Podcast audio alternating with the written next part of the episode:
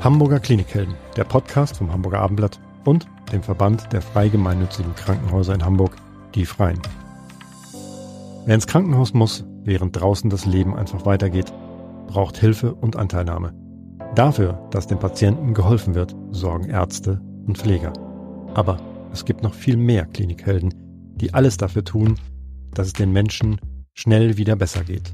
Jule Bleier und Elisabeth Jessen stellen sie in diesem Podcast vor.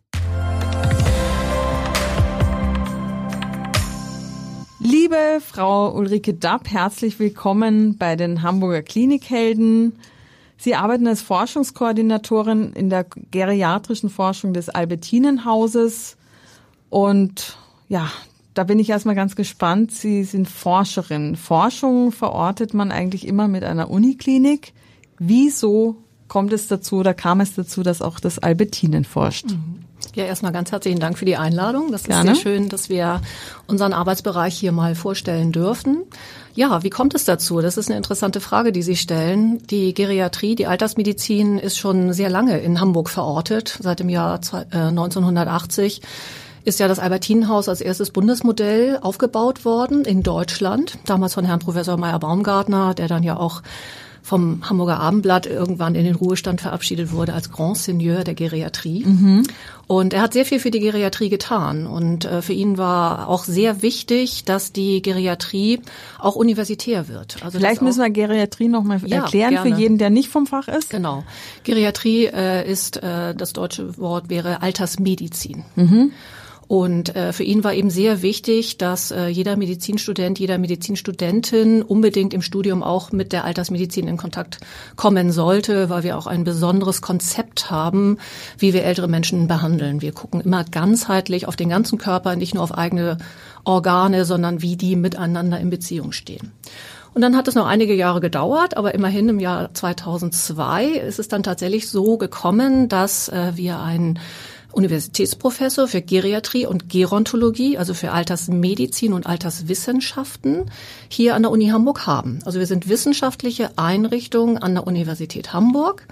Der erste Chef, äh, der diesen Lehrstuhl oder diese Professur hier in Hamburg ausgeübt hat, das war Herr Professor von Renteln-Kruse, also dann mein zweiter Chef. Und jetzt, äh, seine Nachfolge hat jetzt vor einigen Jahren Herr Professor Thiem angetreten. Und das Interessante ist eben, dass äh, er zum einen Chefarzt ist der Geriatrie, dann ähm, die universitäre Professur hat und eben auch die Lehre und äh, Forschung, Lehre und Praxis. Das ist eben etwas, was uns immer schon verbunden hat und deswegen war es fast also es wäre eigentlich gar nicht anders gegangen, dass wir nicht auch am Albertinenhaus forschen. So und ähm, von daher, das das tun wir seit Mitte der 1990er Jahre und ähm, die Impulse kommen bei uns tatsächlich aus der Klinik.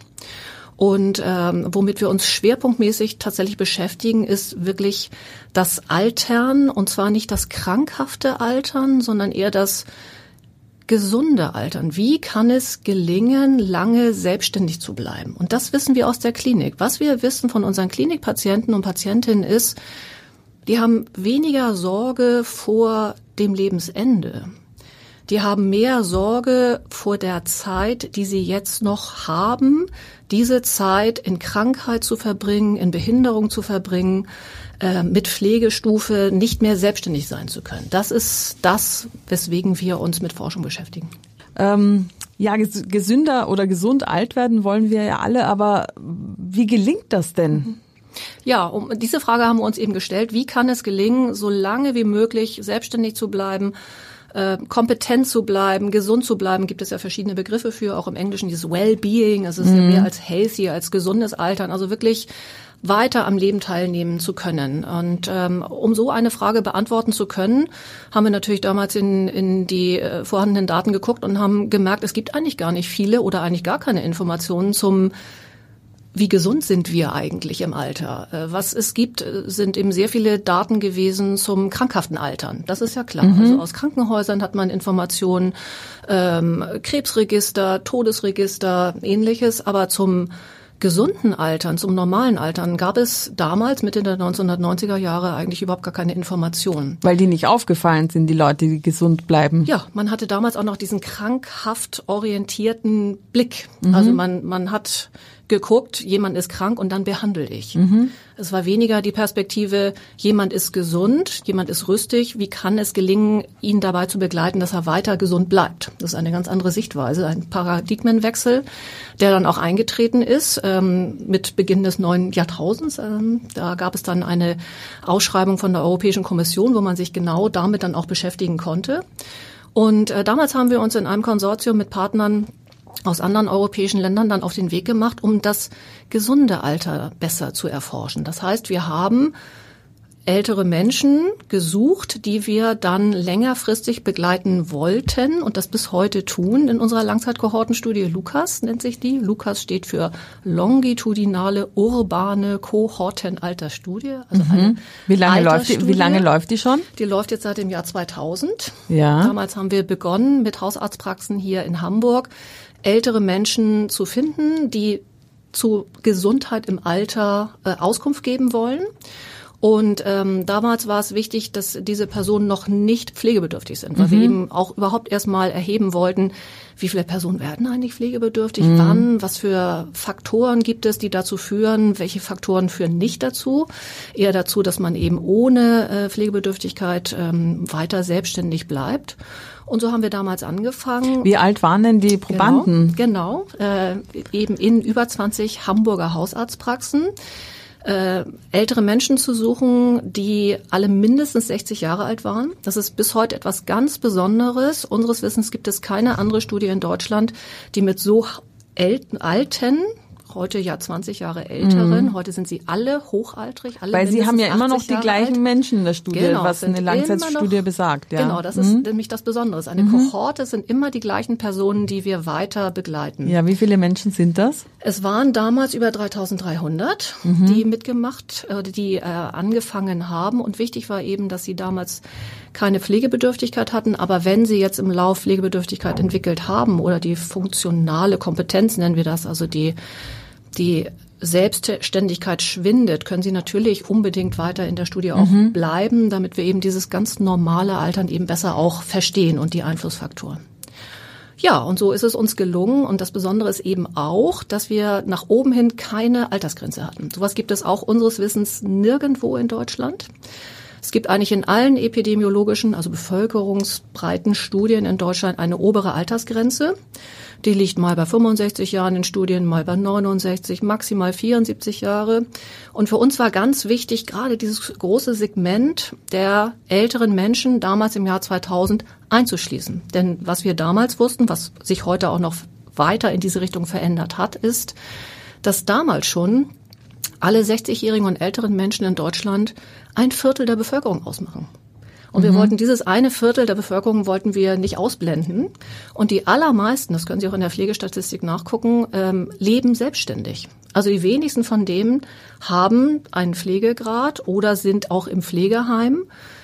Es ist schon so, je älter wir werden, desto höher ist die Wahrscheinlichkeit. Aber das werden Sie auch kennen aus Ihrem Umfeld. Sie werden Menschen kennen, die sind Ende 80, Mitte 90, die sind rüstig ja. und sie werden auch Menschen kennen, die sind mit 60 Jahren schon pflegebedürftig. Und das wollten wir besser verstehen. Also diese sehr große heterogene Gruppe älterer Menschen.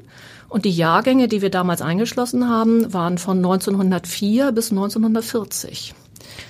Ist die Studie, also Längsstudie bedeutet, die geht äh, so lange, bis der letzte gestorben ist, oder? Mit mit Chance. Ja. Das, das ist unser Ziel, ja. Mhm. Äh, aber es ist natürlich eine sehr große Herausforderung ähm, insbesondere weil das natürlich auch ein, ein Marathon ist, den wir gehen. Und ähm, wir brauchen natürlich auch immer Mitstreiter, also wir brauchen auch Finanziers, Förderer, die sozusagen an diesem Thema interessiert sind. Und ähm, wir hoffen natürlich, dass wir auch weiter diesen Weg gehen können. Wie gesagt, in den letzten jetzt ja schon 22 Jahren haben wir immer Förderer gefunden, äh, die diesen Weg mit uns gehen, die sich äh, zunehmend für, für diesen Bereich des gesunden Alterns interessieren und äh, je länger diese Kohorte läuft, desto größer ist natürlich auch dieser Datenschatz, den wir jetzt haben. Können Sie denn mal so ein paar äh, Parameter erklären oder Erkenntnisse, die Sie bislang gewonnen haben? Was sind so die wichtigsten Erkenntnisse aus der Studie?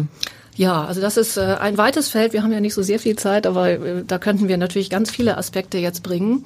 Für uns war erstmal ganz wichtig, äh, überhaupt diese heterogene Gruppe älterer Menschen zu zu begleiten und das eben auch ähm, über so vielseitig wie möglich auch zu erfragen. Wir tun dies über regelmäßige Fragebögen, schriftliche Befragungen, die wir durchführen mit den älteren Menschen. Mhm. Und da eben diese ganze Palette ähm, des, des Lebens, da gehört alles Mögliche dazu. Das ist nicht nur die medizinische Gesundheit, die körperliche Gesundheit, es ist auch die psychische, mentale Gesundheit, es ist auch wir leben ja alle in einer Umwelt und werden alle Eltern einer Umwelt. Es ist natürlich auch das soziale Miteinander. Das sind alles Faktoren, die wir natürlich versucht haben, von Anfang an mit zu erfassen und eben auch weiter diese Menschen immer wieder zu diesen Fragen auch zu, zu befragen, um eben auch Veränderungen im Verlauf erleben zu können.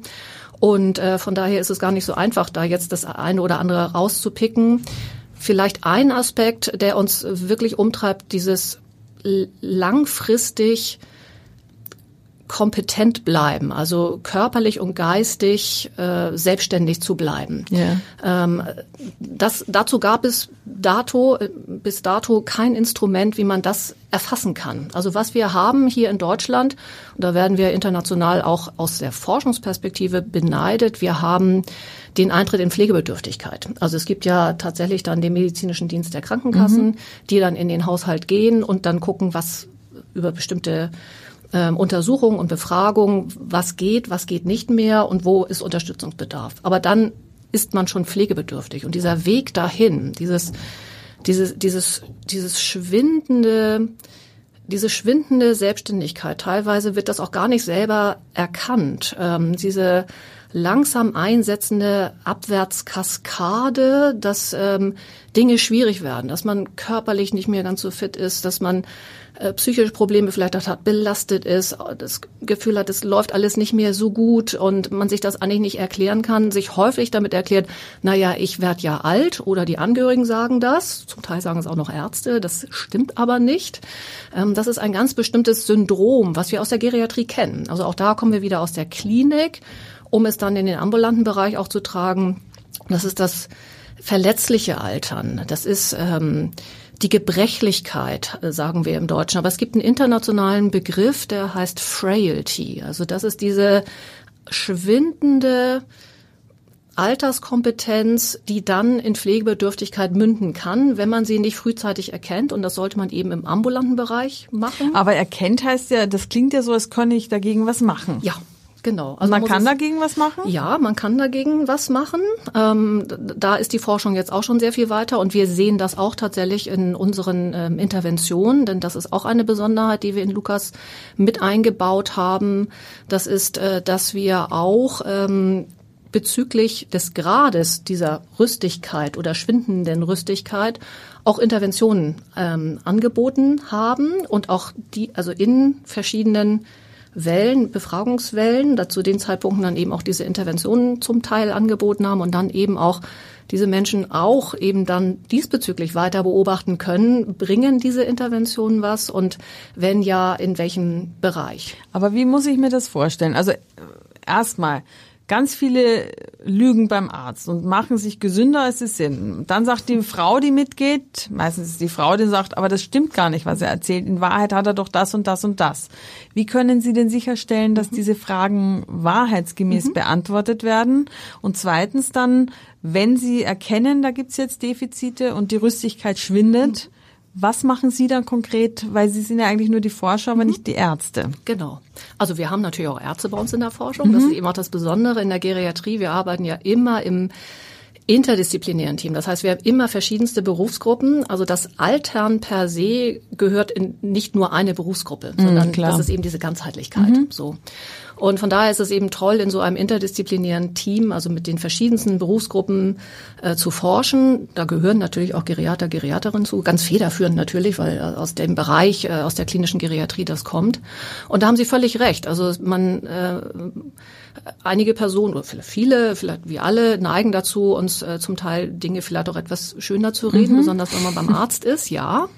Äh, das war für uns natürlich auch ganz wichtig. Also zum einen benutzen wir ähm, Fragen in unseren schriftlichen Befragungen, die validiert heißt das sind. Also die aus anderen Befragungen und Studien äh, sich ergeben haben als, als tauglich. Mhm. So. Und wie macht man das? Man überprüft das dann natürlich auch mit dem tatsächlichen Status der, der körperlichen Gesundheit, der seelischen Gesundheit. Ähm, wir führen sogenannte Assessments. Das ist sowieso mhm. üblich bei uns in der Geriatrie durch und machen das eben auch ähm, mit unseren Senioren der Lukas-Kohorte und weil wir genau das auch heißt, das sie wissen bestellen wollten. die schon ein und dann müssen die auch mal vorstellig Genau, werden und genau. dann sehen sie, ob die einen Stock oder einen Rollator benutzen Ja. und, und in Wahrheit sagen sie, sie gehen jeden Tag 10.000 Genau. Schritte. Und ob auch das passt mit diesem Lukas-Funktionsindex, den wir entwickelt haben, sind Mhm. die tatsächlich in der Quintessenz, das sind zwölf Fragen, die wir diesbezüglich entwickelt haben oder zusammengestellt haben, sind die tatsächlich eher rüstig oder eher gebrechlich frail. Und das sehen wir dann eben auch an diesen Assessment-Instrumenten. Das ist eben Geriatrie in Maß und Zahl. Das sind eben häufig auch alltagstaugliche Funktionstests. Aber wir nutzen eben auch technische äh, Geräte, wie zum Beispiel einen sensorenunterfütterten Gangteppich, wo Sie ganz viel erkennen können. Da kann derjenige Ihnen dann eigentlich nichts mehr vormachen. Das heißt, Ja, und das hat sich bestätigt. Also dieser Lukas-Funktionsindex funktioniert sehr gut. Und wir können mit diesen, diesen zwölf Fragen eben auch tatsächlich in die Zukunft gucken. Das war, ist ja unsere Ausgangssituation. Also kann es gelingen, äh, Menschen frühzeitig zu erkennen, in welchem Status sie sind, um sie dann ähm, sozusagen äh, da, dabei zu unterstützen, äh, entweder wieder selbstständiger zu werden oder eben diesen diese diese Ab Abwärtsspirale ähm, zu- versuchen zu kompensieren, gegen zu kompensieren. Zum Beispiel eben auch mit, mit funktionalen Reserven. Nicht? Also nicht nur diese Risiken, sondern auch mit den Reserven. Und ähm, wir haben eben dann auch ähm, geguckt, acht Jahre später, das ist eben auch das Schöne dann an so einer Langzeitstudie, dafür brauchen Sie einfach diese, diese so eine Kohorte, haben wir dann geguckt, Personen, die zu Beginn ähm, laut Lukas Funktionsindex, also im Jahr 2000, rüstig waren. Im Unterschied zum Beispiel zu denen, die schon sehr gebrechlich waren, aber noch Ja. nicht pflegebedürftig, waren sie ja ursprünglich nicht. Also acht Jahre später, ähm, wie viele von denen ähm, leben denn eigentlich noch? Also da diesbezüglich in die Zukunft gucken.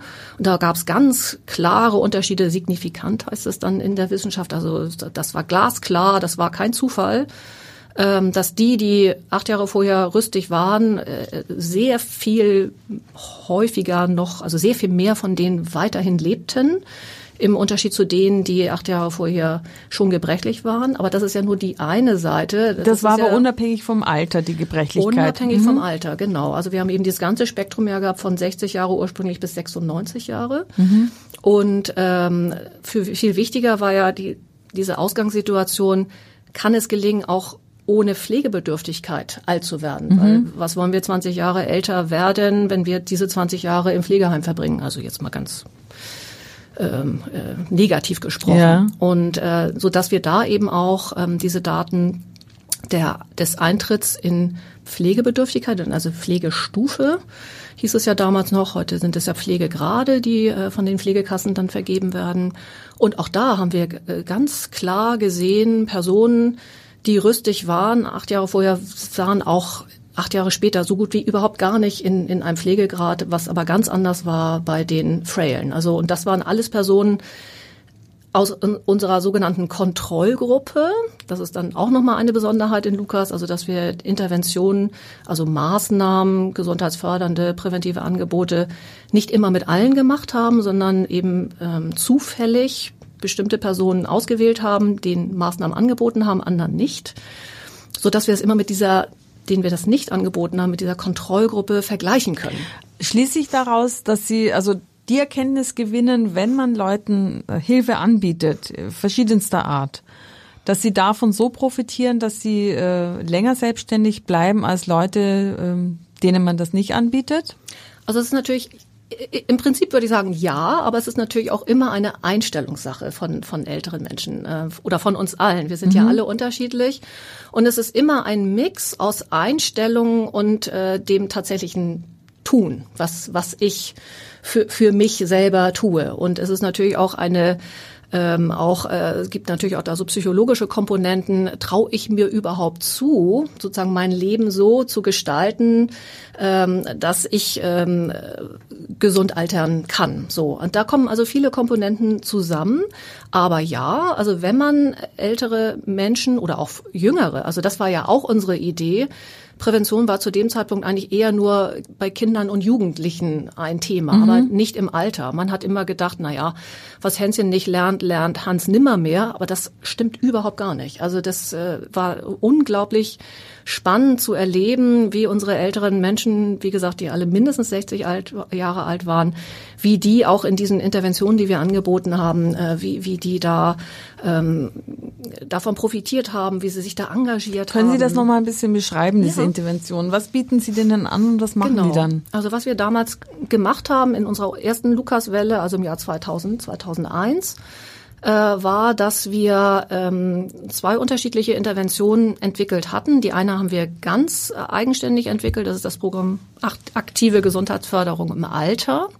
Das ist eine Kleingruppenveranstaltung, die wir bei uns entwickelt haben und durchgeführt haben durch Professionen des geriatrischen Teams. Also da kommen sozusagen wieder diese Berufsgruppen der Klinik zusammen, Geriater, Geriaterin für den ganzen Bereich gesundes Altern. Und was haben Sie denen konkret dann genau. beigebracht? Dann ähm, der Bereich Bewegung, äh, Bereich Ernährung und Bereich soziale Teilhabe. Mhm. Und was wir gemacht haben, ist, dass wir die Senioren zu einer halbtägigen Kleingruppenveranstaltung, zwölf Personen zu uns eingeladen haben und dann mit ihnen zum äh, normalen, gesunden Altern erstmal gesprochen haben. Das heißt, diese vier Berufsgruppen haben sich erstmal in einem kleinen Impuls äh, Referat vorgestellt, um eben die älteren Menschen, die ja alle sehr heterogen sind, sehr mhm. unterschiedliche Vorstellungen vom Alter haben, teilweise auch sehr unterschiedlich auch waren. Da waren eben auch Rüstige genauso wie schon, naja, Personen in der Abwärtskaskade. Es kam eben auch darauf an, wer sich dann dafür interessierte und äh, sozusagen da erstmal einen Standard gesetzt haben, zum Beispiel äh, gesunde Ernährung. Also die Ernährungspyramide sind wir durchgegangen. Ähm, Bewegung, wie wichtig Bewegung ist, ähm, in Bewegung zu bleiben, denn der Körper ist ja schlau. Wenn ich mich nicht bewege, baut die Muskulatur ab, denkt der Körper, hm, kann ich einsparen, ist gar nicht gut für uns. Mhm. Also sowas eben auch ähm, überhaupt erstmal ähm, theoretisch ähm, zu besprechen. Und danach sind wir dann aber in Medias Res gegangen. Dann haben wir in Kleingruppen, dann haben wir die Personen geteilt in sechs Personen und sechs Personen und die haben dann parallel mit den Experten entweder zum Thema Bewegung erstmal und dann zum Thema Ernährung gearbeitet und dann umgekehrt, jeweils eine Stunde. Und die Basis ist da, es kommt auch wieder aus der Geriatrie, einfach erstmal ein Screening, nennen wir das in der Geriatrie, was macht man eigentlich so an einem Tag? Also wie, wie bewegt man sich? Und da gehört auch dazu, habe ich einen Garten, das ist natürlich dann nur saisonal in, in der mhm. Sommersaison, habe ich einen Hund oder eine Katze, ein großer Unterschied, was die Außerhausbewegung mhm. angeht. Aber auch für was, äh, was für ähm, was, Inter was für Interessen habe ich? Ähm, nehme ich an Außerhausveranstaltungen teil oder eher nicht? Bin ich eher ein introvertierter Typ? Und äh, das ist eben also alles in dem Bereich Bewegung dann ähm, besprochen worden und ähm, dann eben auch in die Kleingruppe durch den Physiotherapeuten auch wieder zurückgetragen worden, was, was so wichtig ist, welche Komponenten man trainiert. Also es ist toll, wenn ich zum Beispiel gerne spazieren gehe. Ähm, das fördert meine Ausdauer und äh, gegebenenfalls auch mein Gleichgewicht. Gleichgewicht fördern wäre noch schöner, ich würde noch Fahrrad fahren. So, das mhm. wissen wir alle. Dass mhm. das natürlich und Fahrradfahren ist immer was anderes als im Winter der Home-Trainer zu Hause. Ähm, aber auch die Kraftkomponente ist ganz wichtig. Also wie, wie kann ich äh, meine Muskelkraft weiter aufbauen? Nicht jeder mag äh, ins Fitnesscenter gehen und an, an Krafttrainingsgeräten arbeiten. Auch dazu haben wir im Albertinenhaus geforscht ähm, wie man auch im Alter an Krafttrainingsgeräten sehr davon profitieren kann. Können wir also sehr guten Gewissens empfehlen. Aber auch Wassergymnastik zum Beispiel kann die Kraft trainieren. Ähm, oder Tai Chi, für viele gar nicht bekannt, dass das wirklich diese, diese Komponente Kraft mhm, und mhm. auch Gleichgewicht, weil man Übungen sehr langsam teilweise macht. Also das ist wirklich sehr, geht sehr auf die Muskelkraft oder auch im Gleichgewicht auf einem Bein teilweise stehen muss. Und es sind tolle Übungen und das sind auch alles das ist alles Wissen, was wir aus, aus äh, internationalen Studien kennen, also Programme, die belegt sind, dass sie tatsächlich etwas bringen, auch im Alter, um, um sich gesund zu erhalten oder eben auch bestimmte Komponenten zu fördern, die dann eben wieder auch als Reserven wirken können, um gewissen Risiken entgegenzuwirken. Zum Beispiel, wenn die Ernährung nicht so, also nicht so sehr ausgewogen ist. Mhm. So ähm, auch dazu ist eben in der kleinen Gruppe Ernährung dann ähm, gearbeitet worden. Also was was brauche ich eigentlich als alter Mensch? Ich brauche unbedingt weiterhin genauso viele Nährstoffe und diese ganze Vielfalt, wie ein jüngerer Mensch das braucht, ich brauche aber nicht mehr ganz so viele Kalorien. Mhm. Und das ist schwierig. So. Und deswegen sollte man gut auswählen, was man essen möchte. So und das wurde eben auch in dieser Kleingruppe Bewegung mit unserer Ernährungswissenschaftlerin, mit unserer Ökotrophologin dann auch besprochen, aber immer auch auf Basis eines Eintages-Ernährungsprotokolls. Aber jetzt sprechen Sie ja immer von der Kleingruppe. Was ist denn, Sie haben äh, von über 3300 mhm. Äh, Probanden gesprochen. Mhm. Was ist denn mit den anderen? Die, die werden einfach ungesünder alt oder? Nein, also zum einen ist es natürlich so, dass es eine randomisierte Studie war. Das heißt, nicht jedem haben wir mhm. dieses Programm angeboten, ja. Aber das war auch eine tolle Erkenntnis von den Hausarztpraxen, über die wir ja rekrutiert mhm. haben. Das war uns auch wichtig, über Hausarztpraxen zu rekrutieren denn die Hausärzte, die Hausärztinnen sind natürlich die Ansprechpartner für das, für Gesundheit. Mhm. Äh, nicht nur für ältere Menschen, sondern auch für jüngere. Und von daher uns war, her war uns ganz wichtig, im ambulanten Bereich diese Akteure mit, mit dabei zu haben und denen aber auch geriatrische Expertise mit an die Hand zu geben. Und das eben auch direkt bei den älteren Menschen zu machen. Und die Hausarztpraxen haben dann auch gesehen, bei dieser Interventionsgruppe, die in diese Kleingruppenveranstaltung kam, als ob da ein Schalter umgelegt war. Mhm. Also plötzlich diese mhm. Offenheit für, okay, es muss jetzt nicht unbedingt ein Medikament haben, was es sowieso nicht gibt, um gesund zu altern, sondern es macht Sinn, wenn ich bestimmte Dinge selber tue, weil ich jetzt für mich verstanden habe, äh, das ist gut für mich, um selbstständig zu bleiben, um auch noch bestimmte Ziele zu erfüllen. Jeder hat ja auch unterschiedliche Ziele. Jetzt reden wir über, also Sie sagen ja, die Menschen wissen dann, was sie, es ist ein Schalter umgelegt. Mhm. Können Sie noch mal sagen, was sind sozusagen die wichtigen Faktoren, um gesund alt zu bleiben? Mhm. Genau. Also es sind äh, die Faktoren, die wir in diesem Programm aktive Gesundheitsförderung über die Berufsgruppen auch adressiert haben. Also es geht zum einen um Bewegung. Mhm. Wer rastet, der rostet, das alte Sehr Sprichwort richtig. gilt. Richtig. Es geht weiterhin um Ernährung. Ja. Du bist, was du isst.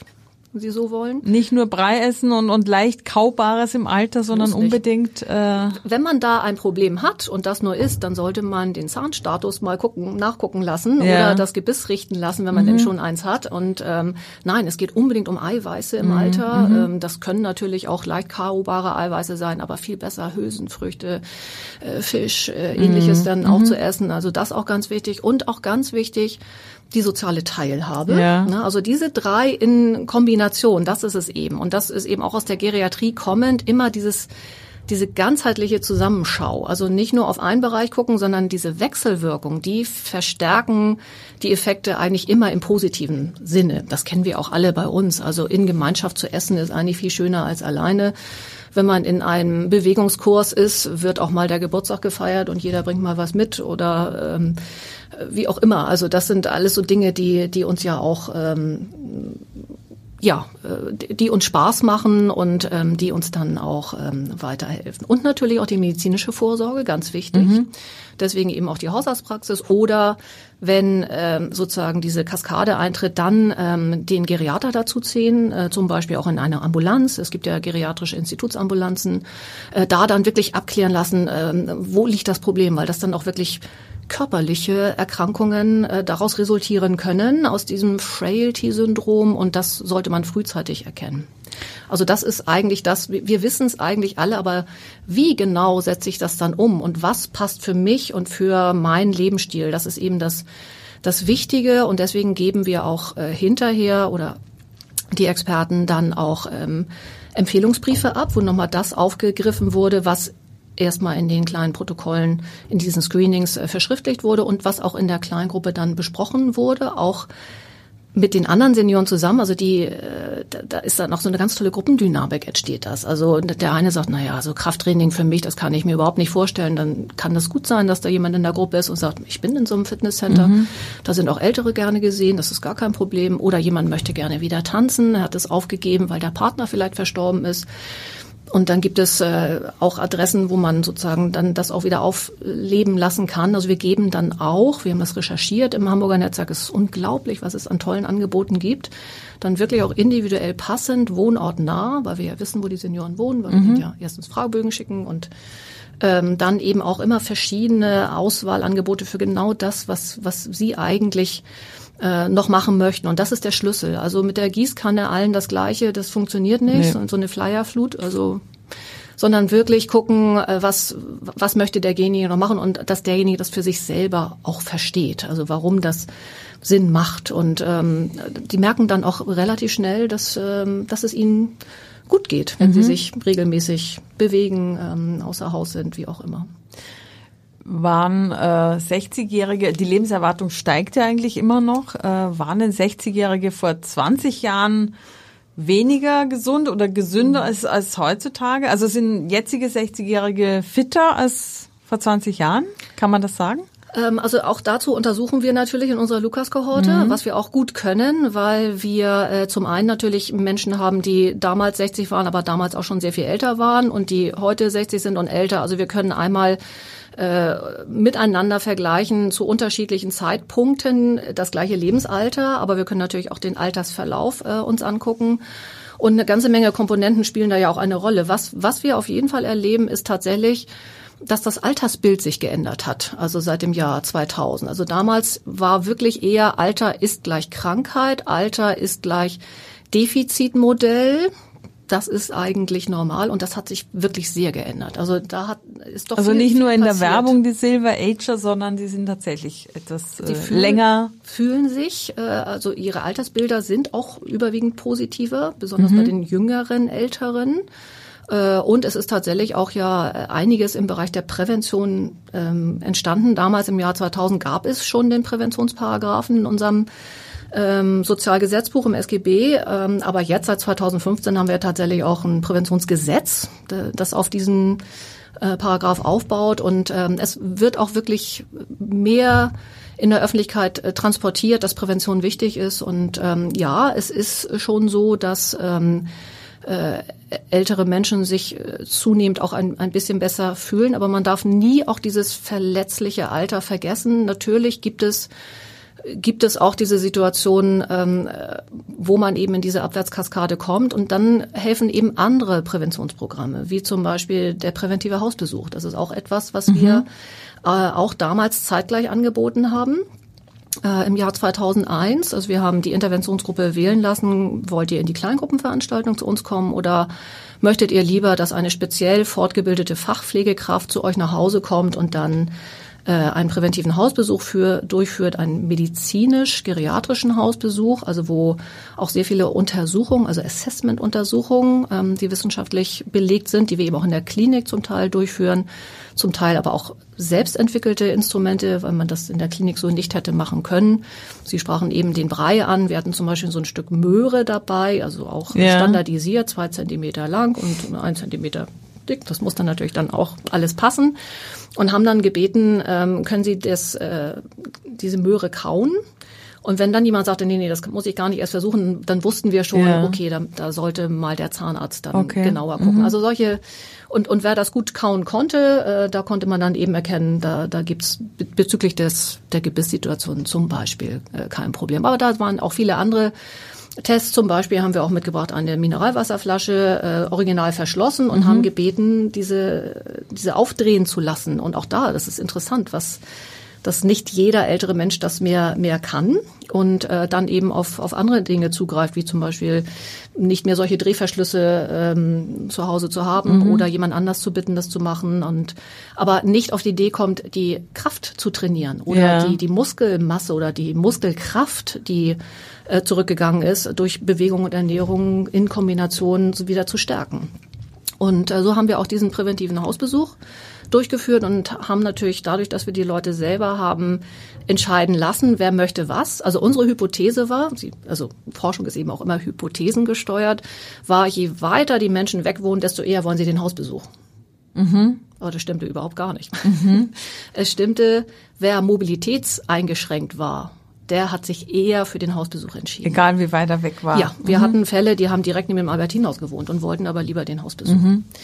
Wir haben das dann eben auch kombiniert mit dem Lukas-Funktionsindex, also eher rüstige, eher schon gebrechliche ältere Menschen. Wo halten die sich eher im, im Stadtraum, in ihrem selbstgewählten Aktionsraum auf? Und äh, da war auch äh, ganz klar der Zusammenhang, Wer körperlich mobil ist, wer auch nicht sturzeingeschränkt ist, keine Sturzangst hat, Ähm, der ist eigentlich überall in der Stadt unterwegs, auch auf neuen Wegen. Das war uns auch wichtig. Also mhm. diese kognitive Flexibilität, das ist auch etwas, was unbedingt im Alter weiter getrainiert werden sollte. Auch ein wichtiger Aspekt aus unserer ähm, Kleingruppenveranstaltung, aus dem Lukas-Funktionsindex, auch wie wichtig diese Flexibilität ist, auch mit neuen Situationen umgehen zu können, auch mal was Neues ähm, auszuprobieren, zu lernen, offen sein für sowas.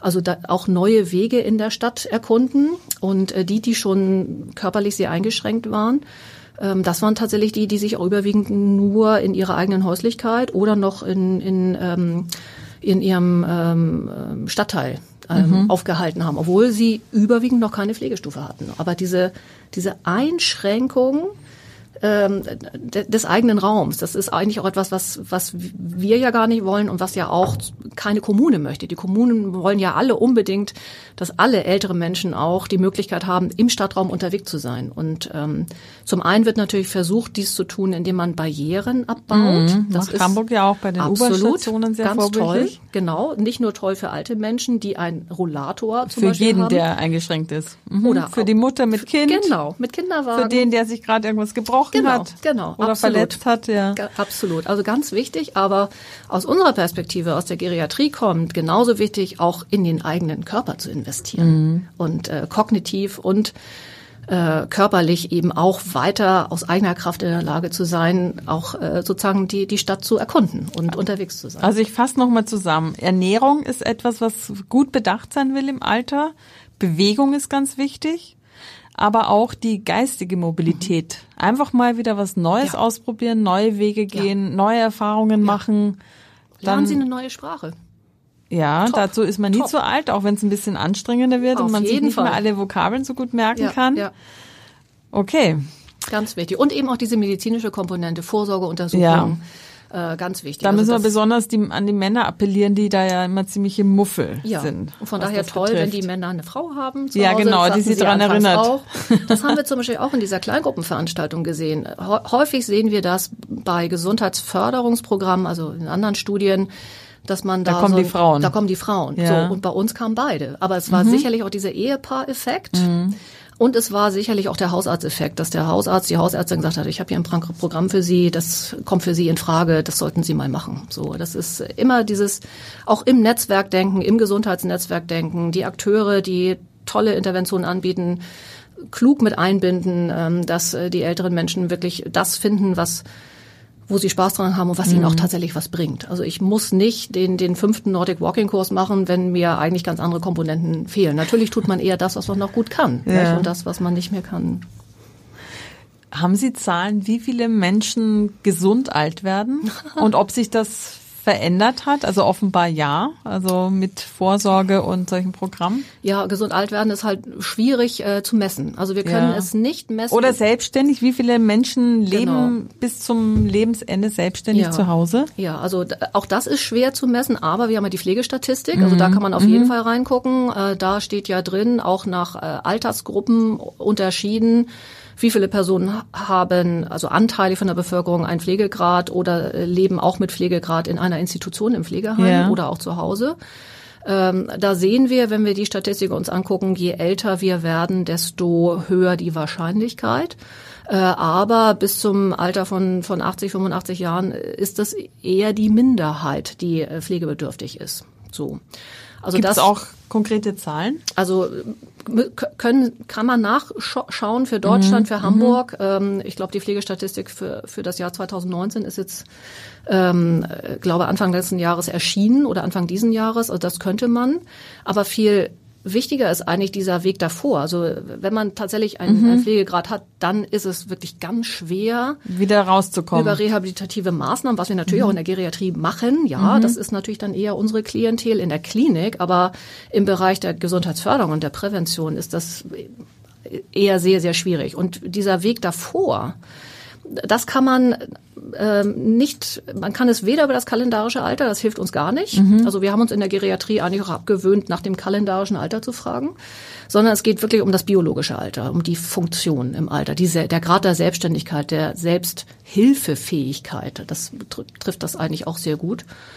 Und ähm, Sie können es eben auch nicht über Diagnosen. Und ähm, sie können, es gibt tolle Studien, die versucht haben, verschiedene äh, Diagnosen, Diabetes mit Herzerkrankungen und ähnliches miteinander zu kombinieren und kann man daraus ableiten, ob jemand ähm, nicht selbstständig ist oder nicht? Nein gelingt schlecht, weil wenn, wenn diese Krankheiten gut eingestellt sind, entweder medikamentös oder durch einen Lebensstil, dann behindern die ja nicht mehr und dann schränkt das auch die Selbstständigkeit nicht ab ein. Und deswegen eben die Idee, diesen mit so einem Lukas-Funktionsindex oder einem, einem anderen Screening, was es, glaube ich, unseres Wissens nicht gibt, äh, frühzeitig zu erkennen und dann eben zu intervenieren. Und da sind wir eben auch ganz froh, dass auch Krankenkassen jetzt diesen Weg auch mhm. mit mitgehen, auch bundesweite Krankenkassen, auch, auch, auch hier in Hamburg diesen Weg mitgehen, zu versuchen, Personen, die die Gefahr laufen, ihre Selbstständigkeit zu verlieren und vielleicht zu Hause ausziehen müssen, was sie nicht wollen. Das ist auch mhm, etwas, eine große nicht. Motivation. Ja. Also die allermeisten wollen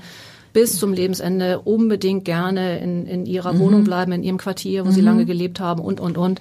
Nehmen da auch wirklich sehr viel teilweise auf sich, was wir dann in den Hausbesuchen zum Teil gesehen haben. Das ist schon erstaunlich, wie, wie altersklug aber diese Menschen dann auch sind und trotzdem mit diesen Beschwerden auch umgehen können. Ja. Also wir haben wirklich sehr viel von denen gelernt. Aber so klare Zahlen, was sie sagen, ist schwierig, weil mhm. das kann man eigentlich bisher nicht bundesweit messen. Aber auf jeden Fall hat man es auch ein bisschen selber in der Hand, gesund zu altern. Mhm. Das ist, sind gute Nachrichten. Mhm. Ähm, Frau Dr. Dabb, Sie sind ja gar keine Medizinerin. Sie sind Geowissenschaftlerin. Erklären Sie uns mal, wie Sie denn äh, in die Forschung gekommen sind. Ja, ja.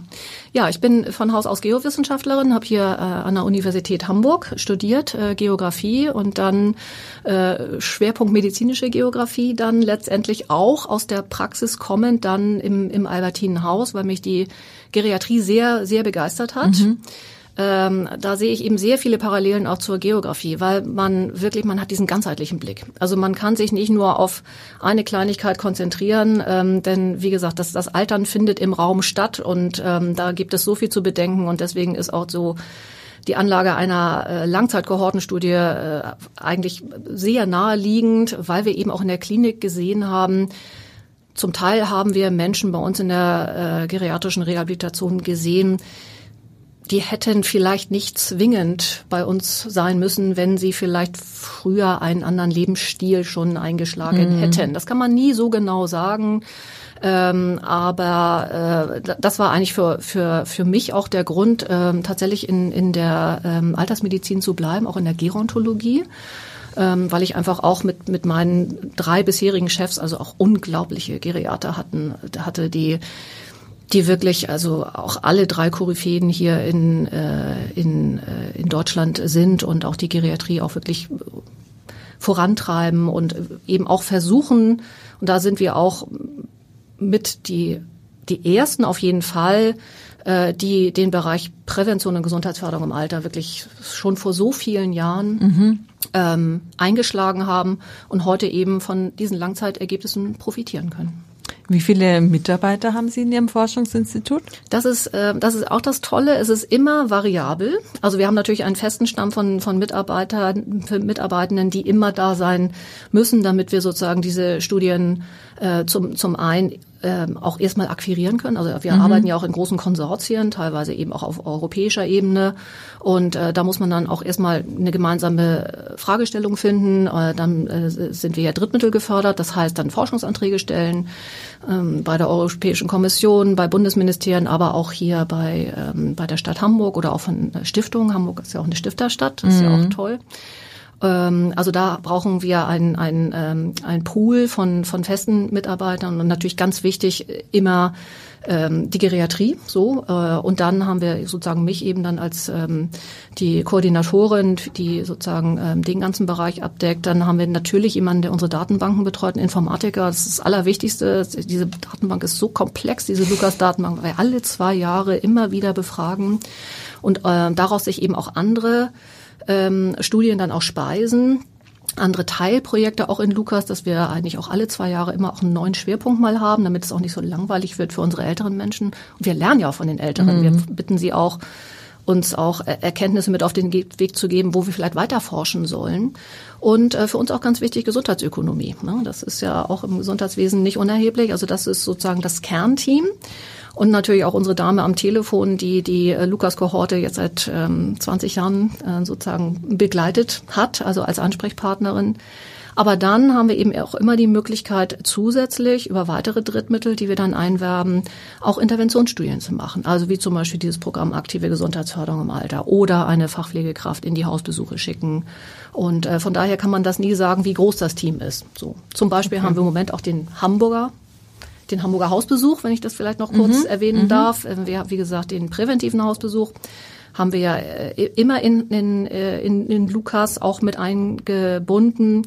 Und äh, wir haben jetzt auch die Aufgabe von der Stadt Hamburg tatsächlich den Hamburger Hausbesuch jedem älteren Menschen anlässlich seines 80. Geburtstags anbieten zu können. Mhm. Und bei uns am Albertinhaus ist die Fachstelle. Wir als Forschung haben das eben auch aufgegleist, so dass das für uns sozusagen auch natürlich Mitarbeitende sind unserer Forschungsabteilung jetzt in diesem ähm, ähm, Abschnitt, wo wir sozusagen diesen Hamburger Hausbesuch sozusagen noch in der Entwicklungsphase haben. Und das ist auch sehr schön. Da wird also die Lebensleistung gewürdigt. Derjenige bekommt ein Schreiben von der Gesundheitssenatorin. Mhm. Und äh, dann kommt jemand und äh, breitet den ganzen Fächer auf der verschiedensten Angebote, die es gibt in Hamburg. Und zwar wieder alles, von Gesundheitsförderung bis hin zu vielleicht sich auch bezüglich äh, einen zukünftigen Pflegegrad beraten la zu lassen in den Pflegestützpunkten. Hamburg hat ja sehr viele tolle Angebote. Nicht immer sind sie alle bekannt. Und das ist auch ein Bindeglied dieses Hamburger Hausbesuchs, zu versuchen, da mehr Transparenz zu schaffen. Tja, liebe Hörerinnen und Hörer, äh, was lernen wir daraus? Was lernen Sie daraus, wenn Sie nicht mehr ganz blutjung sind? Raus bewegen, sich gut überlegen, was Sie essen und immer mal neue Herausforderungen mhm. testen. Frau Dr. Dapp, vielen Dank für Ihren Besuch und für die Einblicke, die Sie uns heute gegeben haben. Das war sehr interessant. Danke. Ich danke Ihnen. Dankeschön. Danke.